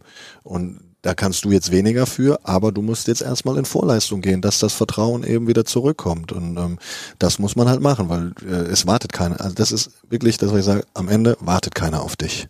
Du musst selber dann, wenn wir bei Glück sind, dein Glück vielleicht versuchen in die Hand zu nehmen. Mhm. Da bin ich überzeugt von ähm, harte Arbeit und Fleiß. Bring einen weiter. Schöner können wir eigentlich nicht nee. enden. Ne? Genau. Vielleicht wartet einer der, an der Theke auf uns. Also ich, wir, ja. könnten noch, wir könnten noch anderthalb Stunden weiterreden, glaube ich. Also, aber wir. Ich würde euch jetzt äh, vielleicht auch, ähm, weil ihr gesagt habt, ihr tut euch schwer mit Druck, wenn, wenn ich jetzt auf den Knopf drücke, dass ihr daran nicht zerbrecht. Natürlich, äh, total gerne. das erste dann, äh, Bier holen. Ja, dann, dann sagen wir noch einmal herzlichen Dank, herzlichen Jonas. Dank, ja. Viel Erfolg natürlich für den Rest der Saison und äh, dann darfst du gerne Tschüss sagen und einfach die Aufnahme beenden. Dann haben wir in dem Moment Feierabend. Genau, du hast das letzte Wort. Machen wir so. In dem Sinne, schönen Abend und äh, Prost. Ne? Welcher Bundesligist stemmt am Ende der Saison die Meisterschale in die Luft? Wer kämpft um den Klassenerhalt? Auf tipico.de kannst du deinen Tipp abgeben. Einfach auf unsere Seite gehen und auf deinen Favoriten setzen. Wenn du schon mal bei Tipico auf Sportwetten getippt hast, kennst du dich ja bestens aus. Für alle Neueinsteiger ist noch eines wichtig zu wissen. Tipico Sportwetten verdoppelt deine erste Einzahlung. Registriere dich noch heute und sichere dir so den Willkommensbonus bis zu 100 Euro. Du erhältst den Bonus sofort nach deiner ersten Einzahlung. 18 plus. Glücksspiel kann süchtig machen. Hilfe unter www.spieleambulanz.de. Ja, in der Zwischenzeit, während ihr Jonas Bolt gehört habt, haben wir uns den Kicker-Redakteur, der sich vor allem mit dem FC Bayern beschäftigt, in die Leitung geholt. Georg Holzner ist uns aus dem stürmischen München jetzt auch noch zugeschaltet. Das heißt, jetzt steht es 2 zu 1 in Sachen München gegen Leipzig, zumindest was diesen Podcast gerade angeht. Hallo Georg, schönen guten Tag. Hallo, Servus, grüß Gott. Lass uns über dieses Topspiel reden. Wir wollen mal ein bisschen chronologisch anfangen. Die Bayern gegen Leipzig am Ende 0 zu 0 und lass uns vielleicht mal einen ersten Blick zu Beginn auf die Aufstellungen werfen. Als ich mir die Startaufstellung des FC Bayern München angesehen habe, dann dachte ich mir, okay, keine Riesenüberraschung. Und im zweiten Gang dachte ich mir dann, aber das ist halt auch wieder mal ein Fingerzeig gewesen, so wie die Bayern es angegangen sind. Denn Felipe Coutinho nur auf der Bank, der kommt halt aktuell über die Reservistenrolle bei den Bayern nicht hinaus. Nee, überhaupt nicht momentan, gar nicht. Er kommt, wenn er reinkommt, schafft er es nicht, die Akzente zu setzen, die man sich von ihm erhofft oder die man sich auch erwartet hat im, im Vorfeld dieser Verpflichtung. Und er ist auch nicht oder bei Meilen, meilenweit noch davon entfernt, dass er ein Spielentscheider sein könnte. Und das ist ja eigentlich seine Aufgabe als dieser sehr, sehr gute Fußballer, der prinzipiell eigentlich ist. Auf der anderen Seite die Leipziger mit einer Dreier- bzw. Fünferkette und das war gerade in der Anfangsphase dann eigentlich nicht anders als Fünferkette zu beschreiben. Warum? Weil die Bayern, als das Spiel dann losging, Druck gemacht haben über einen, der das Spiel für mich in der Anfangsphase nicht entschieden hat. Das kann man bei den Nützen nur nicht sagen, aber zumindest geprägt hat. Über die linke Seite Alfonso Davis. Ich sage, dass Julian Nagelsmann da, er hat ja auch zugegeben, dass er sich da taktisch ein bisschen angepasst hat und vielleicht auch einen Schritt weiter gedacht hat, ähm, dass er sich da ein bisschen verpokert hat, zumindest in der Anfangsphase. Georg, interessiert mich natürlich auch deine Meinung. Die, die Leipziger können Viererkette, können Dreierkette spielen. Meiner Meinung nach hat Nagelsmann mit dieser Dreier- bzw. Fünferkette als Taktik die falsche gewählt. Davis hat immer wieder über die linke Seite als Außenverteidiger mit angeschoben. Da hatte Adams in der Rückwärtsbewegung gerade so in den ersten Minuten enorme Probleme. Bist du bei mir, dass das nicht die richtige Taktik war oder einfach nur die falsche Herangehensweise, was dann eben auch die, den Einsatz und die Fokussierung auf dem Platz bei Leipzig anging? Also ich bin grundsätzlich bei dir, dass der Adams große Probleme mit Davis hatte. Das auf jeden Fall, vor allem in den ersten 25 Minuten, 30 Minuten. Was ich aber an dieser Fünferkette prinzipiell nicht schlecht fand aus Leipziger Sicht ist, dass sie im Zentrum mit den drei Innenverteidigern dann im Strafraum meist ein Mann mehr waren als die Bayern. Und somit war äh, Upamecano in erster Linie auf Lewandowski fixiert und den hat er ja bis auf, auf ein, zwei Halbchancen oder Chancen mehr oder weniger abgemeldet. Da war Bären, Bären stark im, im Zweikampfverhalten, vor allem im 1 gegen 1. Und daher weiß ich jetzt nicht, ob das, ob das grundlegend falsch war, was Leipzig gemacht hat oder Julian Nagelsmann gemacht hat. Ich habe eher das Gefühl, dass sie da klar schon am Anfang unter Druck gerieten, aber trotzdem die, die hundertprozentigen Chancen haben sie nicht zugelassen dadurch, zumindest nicht im Strafraum. Ja, man muss ja auch die Ursprungssituation nochmal erläutern. Julian Nagelsmann mit seinem Team äh, nicht gerade selbstbewusstseinsüberbordend nach München gereist. Er hat das ja auch zugegeben. Das ist natürlich ein bisschen in den Hinterköpfen. Dann spielt man ein bisschen defensiver, als man das gewohnt ist. Also er hat schon gesagt, dass er geglaubt hat, die Bayern erwarten Leipzig sehr hoch pressend. Und genau das wollte er dann überraschend nicht machen, sondern eben mehr auf Konter setzen. Jetzt kann man aber doch schon sagen, dass das zumindest in der ersten Halbzeit so nicht aufgegangen ist, oder? Also Leipzigs Plan ist, wenn man sagt, sie, sie hätten Bayern früher unter Druck setzen wollen oder zumindest gefährlicher werden wollen in der ersten Hälfte, dann ist es nicht aufgegangen. Wenn man sagt, sie haben in der ersten Hälfte trotzdem die Null gehalten, dann, dann haben sie nicht viel falsch gemacht in diesem Moment. Und wenn ich die Spieler nach dem Spiel gehört habe, die gesprochen oder die zumindest sich insofern einig waren oder halbwegs einig waren, dass sie mit dem Unentschieden zufrieden sind, ähm, weil sie an der Meisterschaft dranbleiben oder an der Spitze dranbleiben. Dann ist der Plan letztlich aufgegangen, vor allem dann auch in der Umstellung, mit der Umstellung in der zweiten Hälfte natürlich. Äh, aber Fakt ist auch, dass der FC Bayern in der ersten Hälfte deutlich überlegen war. Das ist richtig. Es fiel gerade schon der Name Alfonso Davis. Der fiel bei uns Schübenmann, korrigiere mich, wenn ich falsch liege, bislang in diesem Podcast irgendwie eine Spur zu selten, habe ich den Eindruck. Ich habe jetzt auch nochmal in seine Zahlen so reingeguckt. Ja. Er war wieder der schnellste Spieler auf dem kompletten Platz. Er hat da wieder einen Sprint von 35 km/h hingelegt. Ähm, und ich habe immer so den Eindruck, der ist noch super roh. Und dafür, dass der aber schon so roh ist, ist er gleichzeitig schon total weit, Georg. Ähm, du siehst ihn ja dann sicherlich auch immer mal wieder im Training. Was für ein Monster kann das denn noch werden, wenn die Bayern den jetzt weiter noch nächste Sommervorbereitung und so weiter, wenn die den weiter schleifen? Denn da ist ja nach oben eigentlich kein wirkliches Limit, oder? ja, das ist also, also erstmal eine absolut positive Überraschung beim, beim FC Bayern. Also wir haben Alfonso Davis im letzten Jahr alle gesehen, als er hierher kam. Ein sehr, sehr schüchterner Junge, ein sehr, sehr zurückhaltender Junge, wo niemand so recht wusste, wohin die Reise mit ihm geht. Und dann kam diese Idee von, die noch Nico Kovac hatte, die aus der Not geboren war, dass er äh, als Linksverteidiger spielt und nicht als linker Flügel wie ursprünglich angedacht. Und diese Sache hat er selbst beim 1-5 in Frankfurt, wo Bayern desolat war, sehr gut, also noch mit am besten gemacht von Bayern. Sehr gut ist jetzt übertrieben, aber mit am besten gemacht von Bayern. Und dass er sich so stabilisiert hat und vor allem das Defensive, dass der offensiv Gas geben kann, das, das ist klar, weil das ist ja das, wo wir ausgebildet wurde, das ist das, was in seinem Naturell liegt. Aber dass er defensiv so mithält, dass er diese Zweikämpfe führt und auch clever führt, der begeht sehr, sehr wenig Fouls, der ist äh, überragend schnell, wie der die, wie der die äh, Konterstürmer oder die Flügelstürmer der Gegner abläuft, ist sensationell gut. Und ich durfte mit ihm im Trainingslager kurz sprechen in, in Ruhe und ich meine, es ist ein, er ist sich dessen bewusst, was ihn in München erwartet hat. Er ist angekommen in München, er fühlt sich super wohl in München inzwischen und er ist von dieser Zurückhaltung, die er hat, die hat er abgelegt, da ist er, da ist er weg davon. Äh, Selbstvertrauen hat er, also da hat Bayern, muss man sagen, einen sehr, sehr guten Mann in seinen Reihen jetzt, einen sehr, sehr guten, sehr, sehr jungen Mann. Trotzdem auch mit Davies veränderte sich dann das Spiel ja so ein bisschen nach 25, 30 Minuten. Dann kam Leipzig besser rein in die Partie. Ähm, in der zweiten Hälfte war das dann nochmal klarer zu sehen. Julian Nagelsmann hat nach dem Spiel ja auch gesagt, ähm, wir wollten das ein bisschen tiefer angehen, so tief in den ersten 25 Minuten nicht. Und dann peu à peu haben wir äh, selber mehr ähm, ja, rausgefunden, was wir in diesem Spiel eigentlich vorhaben und dass die Bayern, so hat das ja auch gesagt, so hat das wohl seinen Jungs auch in der Pause erzählt, auch schlagbar sind. Ähm, was lässt dieser zweite Durchgang in deiner äh, Analyse für Rückschlüsse zu auf die aktuelle Form der Bayern, gerade wenn wir auch dran denken, dass ja jetzt dann auch demnächst in der Champions League auch wichtige Spiele anstehen? Zum einen finde ich, ist es so, dass man sich jetzt schon die Frage stellen muss, ob Bayern in der Lage ist, das ist vielleicht ein bisschen überspitzt formuliert, aber in der Lage ist, 90 Minuten voll durchzuziehen. Jetzt hatten wir dieses Problem in, in Mainz vergangene Woche, dann unter der Woche gegen Hoffenheim im Pokal. Und da war es zweimal so dieses Gefühl, okay, gut, wir, wir sind äh, vorne, wir sind uneinholbar vorne, wir spielen das locker runter und wir schonen unsere Kräfte. So hatte man das Gefühl. Ähm, nach gestern weiß ich nicht, da war es nichts mit, mit Kräfte sparen. Und von daher muss sich Bayern da schon nochmal um ein gutes Stück steigern, wenn man in den großen Spielen, wo man mit Sicherheit über 90 Minuten gefordert wird, wie man es ja auch gestern dann gesehen hat, ähm, wenn man da dann mithalten will und vor allem, wenn man dann gegen Chelsea weiterkommen will. Ja, ich will nochmal auf genau diese Phase, in der man dann eben einen Leistungsabfall gesehen hat, in diesem Spiel eingehen. Ist es für dich erklärbar? Denn ja, Leipzig ist dann mutiger geworden, aber sie haben ja nicht in der zweiten Hälfte auf einmal angefangen, da auf Teufel komm raus, alles anzulaufen, wie man das in anderen Spielen von RB schon erlebt hat.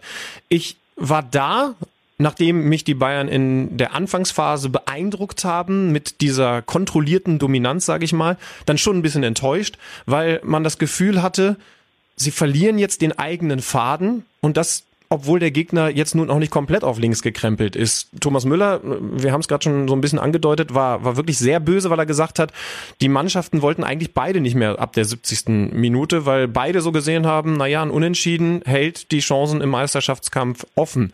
Das ist von mir aus aus Leipziger Sicht verständlich, aber aus Bayern Sicht, wenn man von mir an mir spricht, dann ist das doch alles andere als zufriedenstellend. Ja, das sehe ich auch so. Und vor allem, weil der FC Bayern einen ganz anderen Anspruch an sich hat in einem Heimspiel gegen RB Leipzig. Da muss der Anspruch da sein, dass man das Spiel gewinnt. Ähm, ich war tatsächlich auch überrascht in der zweiten Hälfte, dass Bayern wenig entgegensetzen konnte oder wenig Ideen hatte. Die Leipziger haben es dann sehr gut gemacht, indem sie fast schon Mann, Mann gegen Mann gespielt haben, indem sie vor allem dann im Mittelfeld Thiago und Kimmich sehr gut zugestellt und, und, und unter Druck gesetzt haben. Da fühlten die sich ein bisschen auf die Füße getreten und hatten weniger Freiräume. Das hat denen nicht so, so wirklich gut gefallen in diesem Moment. Und dann war Bayern irgendwie gezwungen, viel mit langen Bällen zu operieren, viel, viel über, ja, hintenrum zu spielen. Also dieser, dieser Drang nach vorne rein, diese, diese Kreativität dann vor allem auch im letzten Drittel, die hat absolut gefehlt. Und das finde ich schon auch erschreckend, ist vielleicht zu viel gesagt, aber, aber überraschend, ähm, dass der FC Bayern dann in so einem Topspiel nicht mehr zulegen konnte. Und ja, da muss man sich auf jeden Fall steigern, wenn man die Ziele dieser Saison erreichen will, die man sich gesteckt hat. Ja, zumindest in der zweiten Halbzeit hatte RB unter anderem durch Timo Werner, unter anderem auch durch Marcel Sabitzer, das hätte mein Kicker-Manager-Spiel gerne gesehen, wenn der getroffen hätte, die besseren Chancen. Goretzka hatte dann auch noch, Goretzka hatte dann auch noch eine äh, für den FC Bayern und so geht das Ding am Ende 0-0 durch und sagt uns jetzt, Frage an beide, Georg, du darfst mal anfangen, sagt uns jetzt was über den Meisterschaftskampf in den kommenden Wochen. Wie viel Aussagekraft hat das Ding, das Spiel? Also zum einen finde ich, ist, hat Leipzig die, die besseren, also mehr bessere Chancen gehabt als der FC Bayern. Klar, wie du selber gerade gesagt hast mit Sabitzer und, und Werner. Und Werner eigentlich zweimal und, und Bayern auf der Gegenseite nur mit Goretzka, das ist klar. Mir hat in diesem Spiel am Ende irgendwie die Pointe gefehlt. Ich habe irgendwie erwartet, dass da noch irgendwas passiert, aber das blieb aus. Für den Meisterschaftskampf heißt für mich, dass der Gewinner dieses Spiels, dieses Unentschiedens, ist für mich A, die Bundesliga, weil der Meisterschaftskampf eng bleibt mhm. und in einer gewissen Art und Weise auch Borussia Mönchengladbach, weil die mit einem Sieg und damit könnten sie das einzige Team unter diesen Top 4 sein, die am 21. Spieltag noch gewinnen im Nachholspiel, die dann auf Leipzig aufschließen können, punktetechnisch. Und von daher wäre das für die Liga spannend und eigentlich kann die Liga ja nur glücklich sein, dass gestern weder Bayern oder Bayern zumindest nicht davongezogen ist und man zumindest noch ähm, die, die, die Spannung aufrechterhält. Dass die Pointe fehlt, sind die Hörer dieses Podcasts übrigens absolut gewohnt. Da muss man sich dann keine Sorgen machen. Äh, ich glaube, dass im Zweifel trotzdem die Bayern dann der kleine Gewinner sind. Ich glaube, die nächsten Wochen werden sehr, sehr interessant. Wenn man die beiden Mannschaften vergleicht, dann sieht man bei Leipzig schon ein paar Stolpersteine auf dem Spielplan. Ähm, da ist jetzt Werder, ja, das kann man im Moment alles andere als Stolperstein zu bezeichnen. Dann kommt ja die Champions League. Aber dann auf Schalke, dann Leverkusen und dann gegen Wolfsburg in Wolfsburg. Wenn man das vergleicht mit dem Bayern-Programm, die jetzt erst einmal Köln haben, die dann zu Hause Paderborn haben und dann in Hoffenheim den ersten wieder, naja, schon einen anspruchsvollen Gegner haben, wenn ich das jetzt mal so provokant formulieren darf, dann könnte ich mir vorstellen, wenn es ganz dumm für Leipzig läuft, dass man da jetzt den Anschluss verliert. Aber ähm, das kann ja auch alles wieder ganz anders kommen. Das ist ja schön an der Bundesliga. Du hast es richtig gesagt, dass man da in dieser Saison ein bisschen weniger weiß als noch in den vergangenen Jahren. Georg, danke dir für deine Einschätzungen. Jetzt bring dich wieder in Sicherheit, wenn es mit dem Sturm wieder losgeht. Vielleicht sind wir auch einfach gerade im Auge. Es gab, bei, Pizza, bei Twister habe ich damals gelernt im Kino, man ist irgendwann einfach im Auge des Orkans und dann geht's wieder los. Also ähm, bring dich in Sicherheit, Georg. Ich werde mein Bestes tun. Herzlichen Dank dafür. Schöne Grüße. Mach's gut. Mach's gut und bis bald wieder. Euch auch. Tschüss. Servus.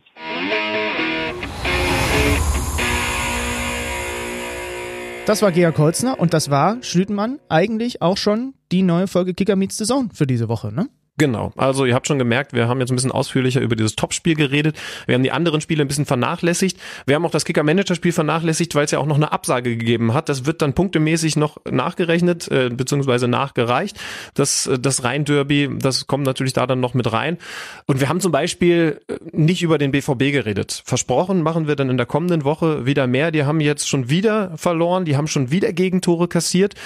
Ich werde am Freitag in Dortmund sein und ähm, gegen Frankfurt das Spiel moderieren könnte sehr, sehr spannend werden. Ich glaube, die beiden besten Fanlager in Deutschland, das ist schon mal unterm Fakt klar, unterm Strich oh, klar. Und dann muss man gucken, was die Dortmunder so machen. Ja, da habe ich jetzt noch einfach noch mal ein bisschen einen rausgehauen. Da werden dann, da wird der Hashtag wieder glühen, äh, kam die Podcast äh, von so Fans auf Schalke und Co. Aber ich glaube, Dortmund gegen Frankfurt kann zumindest stimmungsmäßig ähm, eine ganze Menge werden. So kann ich es mal ganz vorsichtig formulieren. Und dann werden wir am kommenden Montag unter anderem über das Spiel natürlich wieder reden, wenn es heißt Kicker meets the Zone. Das war die Folge für diese Woche. Oder hast du noch was? Ja, ich wollte noch mal darauf hinweisen, dass man immer noch abstimmen kann beim Deutschen Podcastpreis auf der Seite für unseren äh, Podcast, für Kicker Meets the Zone. Wenn ihr das in die Suche okay. eingebt, dann kommt ihr direkt auf die entsprechende Seite und da könnt ihr eure Stimme hinterlassen. Da würden wir uns sehr drüber freuen. Und ansonsten wünsche ich Alex Schlüter natürlich zum einen, ähm, dass Sabine ihm nicht noch einen Strich durch die äh, sicherlich Wellness-Tagesplanung heute macht und zum anderen, dass du ein ähnlich unterhaltsames Spiel dann am Freitag bekommst wie Leverkusen gegen Dortmund. Das war nämlich Unterhaltung pur. Äh, und war sicherlich das absolute Highlight an diesem Spieltag. Das hat sehr, sehr viel Spaß gemacht. Ich hoffe, dass du nur halb so viele Tore am Freitag bekommst. Naja, danke, dass du mir auch mal die Daumen drückst. Bis nächste Woche, Freunde. Tschö, tschö. Das war Kicker meets the Zone, der Fußball-Podcast. Präsentiert von Tipico Sportwetten mit Alex Schlüter und Benny Zander.